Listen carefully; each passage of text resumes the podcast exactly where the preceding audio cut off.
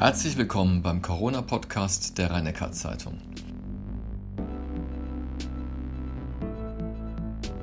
Verdirbt uns die Corona-Variante Omikron BA5 den Sommer oder müssen wir uns keine Sorgen machen? Ab wann sollte man sich impfen lassen und welche Gruppe? Um diese und andere Fragen dreht sich die 102. Folge des RNZ Corona Podcasts. Professor Kreuslich, reihum erkranken Kollegen, Freunde, Verwandte an Corona, aber fast alle haben einen milden Verlauf. Hat die Krankheit mit Omikron ihren Schrecken verloren? Also Omikron macht weniger schwere Verläufe als insbesondere Delta, das ja besonders schwierig war.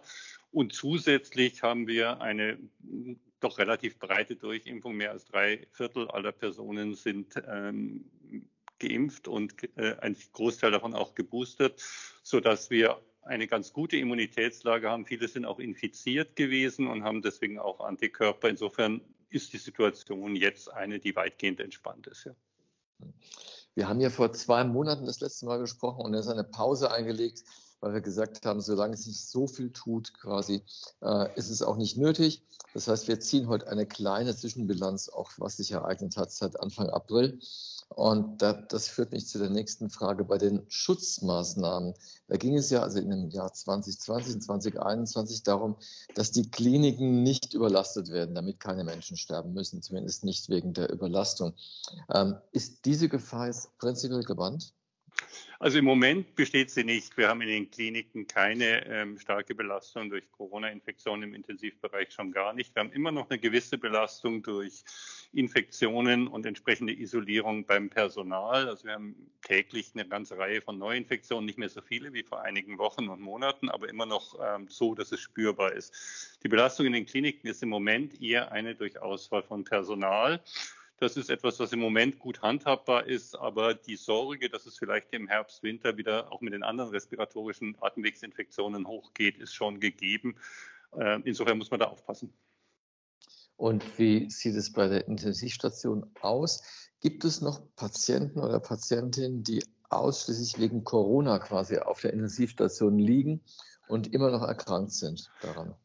Ganz selten. Es gibt Einzelfälle, aber es sind wirklich Einzelfälle, die wegen Corona noch in den Intensivstationen liegen. Da ist mal über eine gewisse Zeit eine Person auch bei uns oder in einem der Häuser der Region oder in anderen Regionen Baden-Württembergs, aber es ist nirgends eine Zahl, die für die Intensivstationsbelegung eine wirklich wichtige Rolle spielen würde. In der Intensivmedizin gibt es Corona-Fälle, aber es ist nicht etwas, was die Intensivmedizin besonders belasten würde im Moment. Und sind es meist Patienten, die eine andere Krankheit haben und Corona kommt noch dazu? Ist das richtig? Das ist, was wir in den Kliniken generell sehen. Je höher die ähm, Inzidenz, also die Zahl derer, die sich mit, mit Corona infiziert haben, desto höher war halt auch die Zahl derer, die andere Krankheiten hatten und zusätzlich mit Corona infiziert haben, hat sich insbesondere in Normalstationen relativ stark ähm, im Frühjahr äh, als Belastung erwiesen, weil dann in vielen verschiedenen Kliniken, in der Kinderklinik, in der Frauenklinik, in der HNO-Klinik, überall Personen mit Corona lagen, die ja wegen ihrer Grunderkrankung in die jeweilige Klinik gehörten. Die gehörten ja nicht auf die Corona-Station, weil das war ja gar nicht ihr Problem, trotzdem aber die Schutz- und Isolierungsmaßnahmen und der Schutz der Weiterausbreitung über das Personal und in der Station natürlich genauso intensiv beachtet werden mussten. Das heißt, dort gibt es, wenn das auftritt, immer noch eine zusätzliche Belastung für insbesondere das Pflegepersonal, das das sehr stark dann merkt. Jetzt debattieren ja Politiker, aber auch Wissenschaftler in Bund und Ländern darüber, wie man sich auf den nächsten Herbst am besten vorbereitet. Welche Vorschläge hätten Sie denn zu machen? Auch der Expertenrat der Bundesregierung hat ja gestern gerade seine elfte Stellungnahme veröffentlicht und sich sehr intensiv mit der Frage, wie man mit dem Ganzen umgehen muss, ähm, auseinandergesetzt. Und ich denke, das sind viele vernünftige Vorschläge und sinnvolle Vorschläge, die da drinnen ähm, äh, enthalten sind. Ich denke, es ist ganz klar, dass wir uns für eine weitere Impfkampagne jetzt vorbereiten müssen und dann früh zum Herbst eine Impf, äh, breite Auffrischungsimpfung, insbesondere der älteren Bevölkerung und der Personen, die ein erhöhtes Risiko haben, äh, auf den Weg bringen. Ich denke, dass auch eine breite Impfung im Pflege- und ärztlichen Bereich, Auffrischungsimpfung, äh, auch empfohlen werden wird, sodass wir dafür die entsprechenden Voraussetzungen und Impfstoffe vorrätig halten müssen und vorbereiten müssen. Das scheint mir ein ganz wichtiger Aspekt zu sein. Der zweite wichtige Aspekt ist, dass das Infektionsschutzgesetz in seiner jetzigen Form mit den Schutzmaßnahmen bis 23. September diesen Jahres befristet ist. Und es ist ganz klar, dass man darüber hinaus auch Voraussetzungen brauchen wird.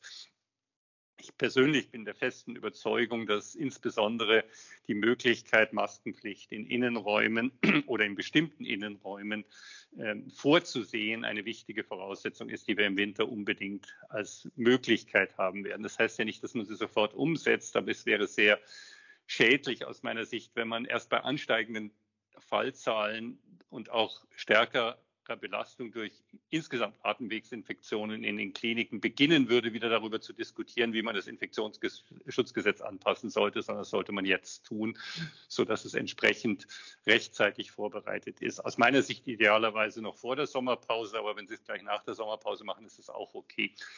Äh, die Bundesregierung will auf den Bericht des Sachverständigengremiums zur wissenschaftlichen Evaluation der Corona-Maßnahmen warten, der zum 30. Juni angekündigt ist. Persönlich glaube ich, dass man eigentlich alle Informationen hat und dass dieses ähm, Papier wahrscheinlich keine entscheidenden Weiterungen geben wird. Aber gut, wenn man unmittelbar danach reagiert, ist es auch okay. Ich glaube nicht, dass wir sehr starke Kontakteinschränkungsmaßnahmen im Sinne eines weitgehenden Lockdown brauchen werden. Ich denke, dass es aber schon Möglichkeiten geben muss, unter bestimmten Voraussetzungen, Abstandsregeln etc. Ähm, einhalten zu können, insbesondere bei längerem Aufenthalt in schlecht belüfteten Innenräumen und so weiter. Schulschließungen und ähnliches sollte man im Moment nicht vorsehen. Das gibt es eigentlich keinen Bedarf, das in irgendeiner gesetzlichen Grundlage vorzusehen. Ich glaube, man kann mit einem moderaten Vorgehen, das aber bestimmte Maßnahmen auch schnell umsetzbar macht, ganz gut vorankommen. Und ich denke, dass Masken und entsprechend vorsichtiges Umgehen miteinander hinreichend sein dürften, wenn wir auch bei den Impfungen wieder vorangehen. Um das aufzugreifen, die nächste Impfkampagne sollte dann vorbereitet werden. Wieso dauert es eigentlich so lange, bis der an Omikron angepasste Impfstoff hergestellt und auch angeboten werden kann? Ich weiß es nicht sicher. Ähm, die Herstellung selbst dauert nicht lange. Die Anpassung dauert auch nicht lange. Das ist ja gerade der Vorteil der mRNA-Impfstoffe, dass man das sehr schnell machen kann. Als die Sequenz im Januar 2020 erstmals bekannt wurde, hatte man innerhalb von wenigen Tagen bis einer Woche die ersten Konstrukte dafür, hatte die ersten Dinge für die Testung bereits vorbereitet und in wenigen Monaten. Ich gehe davon aus, dass die Entwicklung doch ähm, in der frühen Phase nicht ganz so erfolgreich ähm, Ergebnisse gezeitigt hat, wie man sich vielleicht ursprünglich erwünscht hat. Moderna, einer der beiden RNA-Impfstoffhersteller, hat gestern ähm, mitgeteilt, dass sie die Ergebnisse ihrer klinischen Studie jetzt haben und ähm, damit die Zulassung dieses Impfstoffs für die Auffrischung beantragen. Es ist aber eine Mischung aus dem Impfstoff, der gegen das ursprüngliche Virus ähm, gerichtet ist. Also genau das, was die Leute, die eben Moderna bekommen haben, auch bisher in ihren vorherigen Impfungen bekommen haben, kombiniert mit einem an Omikron angepassten Impfstoff. Und dort haben sie in dieser Studie, das waren insgesamt 800 Personen, 400 davon haben nur den Impfstoff, der bisher bekannt war. Die andere Hälfte hat den Impfstoff mit der Mischung gegen Omikron erhalten, haben sie dort deutlich höhere Antikörpertiter und neutralisierende Antikörpertiter bei den Personen, die den Mischimpfstoff, der aus dem bisherigen und dem gegen Omikron angepassten äh, besteht, haben die eine höhere Antikörpermengen produziert. Das ist jetzt die Grundlage, die Zulassung zu machen. Die Daten selbst sind noch nicht veröffentlicht. Man kann sie nicht beurteilen, sondern kennt nur die Mitteilung von Moderna. Aber die Tatsache, wie Sie es jetzt ähm, in der Form äh, dargestellt haben, spricht schon dafür, dass Sie möglicherweise erst den rein gegen Omikron gerichteten Impfstoff getestet haben, könnten nicht ganz so gute Ergebnisse erzielt haben und deswegen dann in einer zweiten Runde angepasst haben und es deswegen etwas länger gedauert hat. Das sieht im Moment vielversprechend aus, aber ich denke, ähm, auch eine Auffrischung mit dem bisherigen Impfstoff wird eine Verbesserung der Antikörpermenge geben. Wir werden sehen, welches dann der wirklich beste ist. Und wenn die Impfkampagne zum September oder so laufen wird, haben wir sicher noch mehr Daten dazu. Es gibt ja auch den Impfstoff äh, Novavax, über den wir auch schon öfter gesprochen hatten im Frühjahr und der jetzt auch vermehrt eingesetzt wird. Welche Erfahrungen konnte man damit sammeln? Novavax hat eine gute Wirksamkeit, ähm, ist aber spielt eine sehr geringe Rolle. Die Hoffnung, die man ja im Winter noch damit verbunden hat, mancherweise, dass weil es ein proteinbasierter Impfstoff ist, also nicht die neue Technologie der Messenger-RNA verwendet, dass die Akzeptanz bei denen, die sich bisher nicht haben impfen lassen, sehr hoch sein würde. Das hat sich aber nicht als richtig herausgestellt. Also die Anzahl der Impfungen ist vergleichsweise gering. Ähm, es spielt auch in den Neuimpfungen momentan keine überragend große Rolle. Ähm, es gibt jetzt kürzlich Berichte, dass auch bei Novavax möglicherweise Herzmuskelentzündungen auftreten könnten. Das ist diese Woche von der amerikanischen Zulassungsbehörde als als Möglichkeit in den Raum gestellt worden, aber die äh, Situation ist momentan nicht klar. Also ob das der Fall ist oder nicht, kann man nicht sicher sagen. Aber wenn, dann ist es auch dort eine sehr, sehr seltene Nebenwirkung. Es ist ja bekannt, dass es bei den mRNA-Impfstoffen bei jüngeren Männern ganz selten diese Nebenwirkung geben könnte. Möglicherweise auch bei Novavax. Möglicherweise ist es aber auch etwas, was sich nicht als richtig herausstellen könnte. Sie haben vorhin gesagt, dass Pflegepersonal, medizinisches Personal geimpft werden sollte im Herbst und Ältere und Erkrankte, Vorerkrankte und so weiter. Könnten Sie eine generelle Empfehlung geben, dass Sie sagen, diese oder jene Gruppe sollte sich zum Beispiel mit diesem oder jenem Impfstoff impfen lassen in der nächsten Zeit oder spielt es quasi den Sommer überhaupt, überhaupt keine Rolle? Also die, ähm, die Empfehlung im Moment für eine Auffrischungsimpfung, das wäre die Viertimpfung, also Grundimmunisierung. Immunisierung sind zwei Impfungen, dann die Boosterimpfung, die dritte Impfung und dann eine erneute Auffrischung. Eine vierte Impfung ist im Moment ja nur für ähm, Personen oberhalb des Lebensalters von 70 und ähm, für Personen mit Grunderkrankungen eine entsprechende Empfehlung aus. Ich denke, dass wir zum Herbst und Winter durchaus bei abnehmender Immunität, viele sind im Herbst, Winter letzten Jahres äh, durch die Drittimpfung gegangen und wir wissen, dass die Antikörpermengen über die Zeit abfallen, dass aber die Viruslast und die Menge der Infektionen im Winter zunehmen wird. Deswegen denke ich, dass zum Herbst, Winter eine Auffrischung für Personen möglicherweise ähnlich wie wir es bei Influenza haben. Da ist die Empfehlung oberhalb von 60 Jahren Risikogruppen und medizinisches Personal ähm, sinnvoll wäre. Ich persönlich würde einfach die was heißt einfach, ich persönlich würde dazu raten, die Influenza-Impfung hier, die Influenza-Impfung-Empfehlung hier zu übernehmen. Wie gesagt, Personen, die älter als 60 sind, Personen, die ähm, ein Risiko haben durch Grunderkrankungen, Krebserkrankungen oder andere Herz-Kreislauf- oder Atemwegserkrankungen und für medizinisches Personal. Wohlgemerkt eine Empfehlung, keine Verpflichtung. Genau. Ab Herbst oder ab sofort? Ich würde es äh, zum Herbst machen. Ich persönlich würde äh, für mich sogar, oder nicht würde, sondern sehe für mich sogar vor, dass ich mich dann gleichzeitig gegen Influenza und zur Auffrischung gegen Covid impfen lassen würde. Ähm, die Influenza-Impfung beginnt in der zweiten Septemberhälfte. Das hat mit der Produktion des Impfstoffs zu tun, der jedes Jahr ja neu produziert werden kann. Und ich werde dann einmal zum Betriebsarzt gehen und mich gegen beides impfen lassen. Kleiner Schwenk innerhalb des Themas, und zwar Stichwort Post-Covid, also die richtigen Langzeitfolgen einer Corona-Erkrankung. Gibt es dazu jetzt verlässliche Studiendaten oder sind das, was man zurzeit immer hört, nur so kleine äh, Scheinwerfer, Spotlights quasi? Also es gibt sehr viele Studien dazu und es gibt viele Untersuchungen. Das Problem ist die schwere Fassbarkeit und genaue Definition der Krankheit. Es gibt sehr viele Menschen, die in der Folge einer Corona-Erkrankung auch über längere Zeiträume noch eine Reihe von Symptomen haben werden.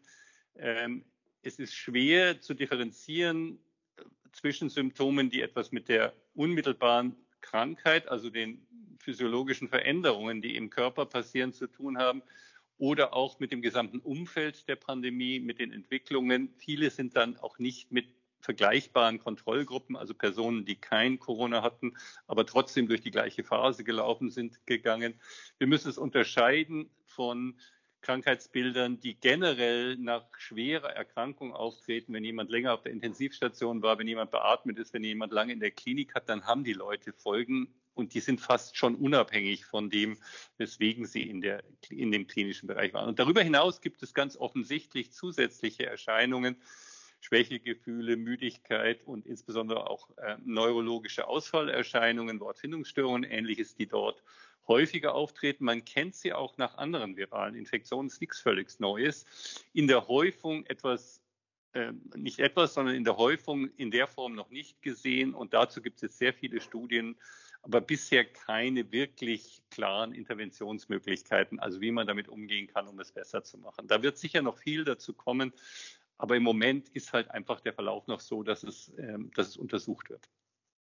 Corona stammt ja oder ist ja entsprungen aller Wahrscheinlichkeit nach in China. Und da zu diesem Thema habe ich zwei Fragen. Das eine ist, dass äh, die WHO jetzt doch empfiehlt, nochmal eine Studienauftrag zu geben, ob vielleicht diese Laborthese doch zutreffen könnte. Wie, wie werten Sie das?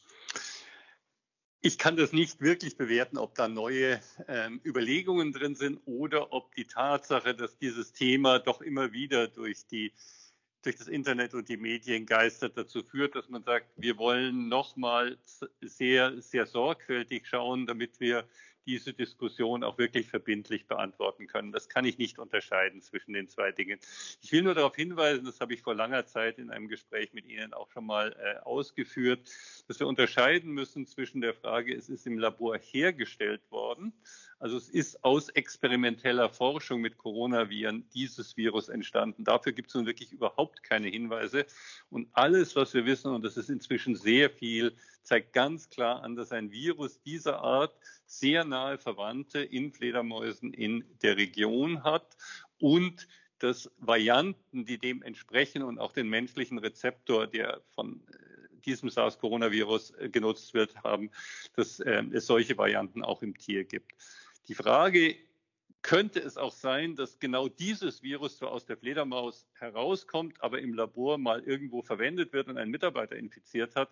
Das ist eine Frage, das kann man nicht ausschließen. Die Variante, dass es durch experimentelle Manipulation im Labor entstanden ist, kann ich formal natürlich auch nicht ausschließen. Wie will ich das beweisen? Aber es gibt überhaupt keinen Hinweis darauf, dass das eingetreten sein könnte. Und vor allem, es gibt ganz glasklare Hinweise, wie es in natürlicher Evolution entstanden ist. Was ja sehr erstaunlich ist, äh, an China erst gab es diese großen Ausbrüche, dann hatten sie es sehr gut im Griff und jetzt werden sie der Lage gar nicht mehr so richtig Herr. Woran liegt das eigentlich? Ja, es liegt an, an der Omikron-Variante, dass eine höhere Infektiosität in eine Bevölkerung kommt, in der ähm, dann eben keine entsprechende ausreichende Immunität beherrscht, beziehungsweise die Immunität unterlaufen werden kann. Dabei muss man aber sagen, dass die Zahlen, die in Shanghai insbesondere zu dem wochenlangen Lockdown geführt haben, vergleichsweise niedrige Zahlen sind. China ist über die gesamte Zeit mit seiner Zero-Covid-Politik gefahren. Also wir äh, wir dämmen jeden neu aufflackernden Herd, jeden neuen Infektionsherd sofort radikal ein mit Maßnahmen, die bei uns sicher keine gesellschaftliche Akzeptanz finden würden und auch rechtlich nicht gehen würden und verhindern so jede Ausbreitung in der Bevölkerung. Die höchsten Fallzahlen, die berichtet worden sind vom, vom Frühjahr, jetzt vom März, April, waren so 25.000 pro Tag in China mit der Mehrzahl der Fälle in Shanghai. Inzwischen ist es wieder weit unter 1000. Das ist viel, viel weniger, als wir selbst jetzt in Deutschland haben, in einem Milliardenvolk. Also die Zahlen, die wir als große Ausbrüche sehen, würden bei uns im Grundrauschen sozusagen mitlaufen und gar keine Aufregung fordern.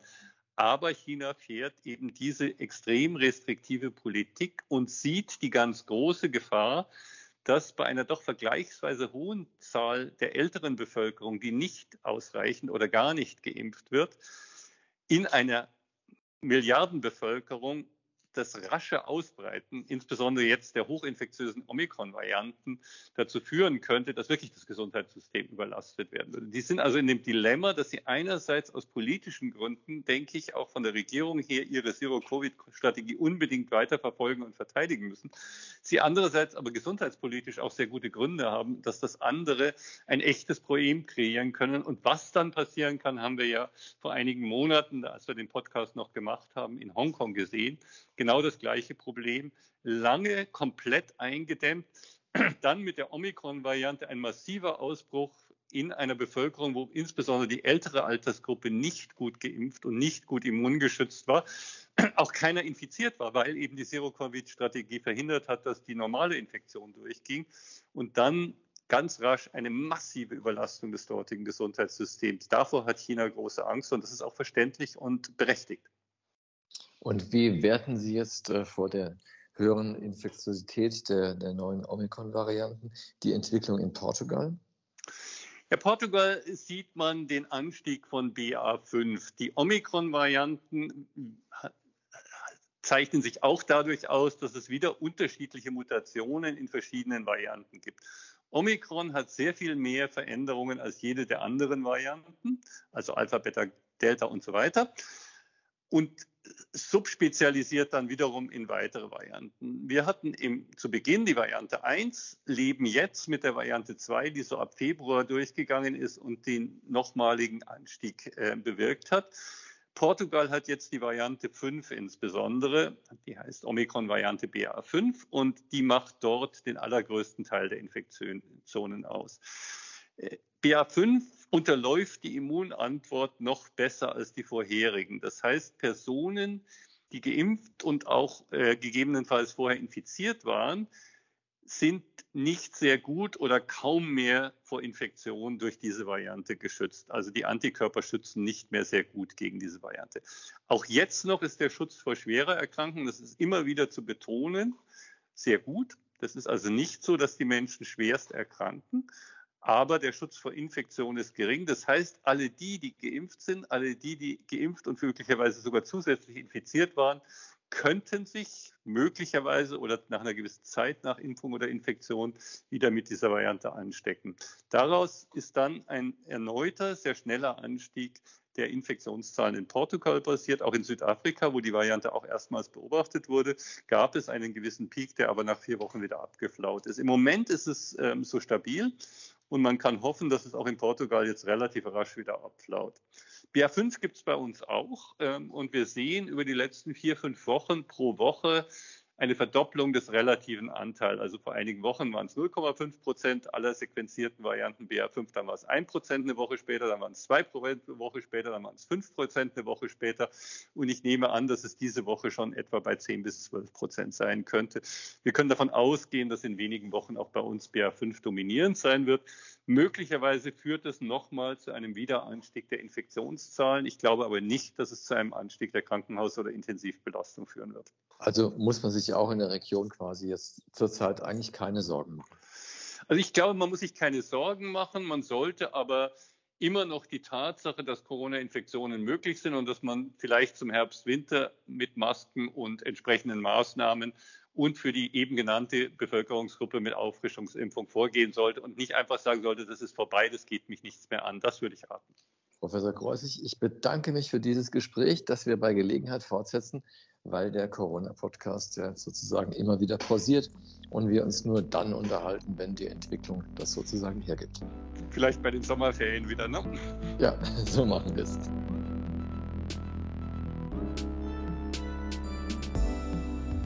Dies war die 102. Folge des RNZ Corona Podcast mit Hans-Georg Kreuslich, dem Chef Virologen am Heidelberger Universitätsklinikum.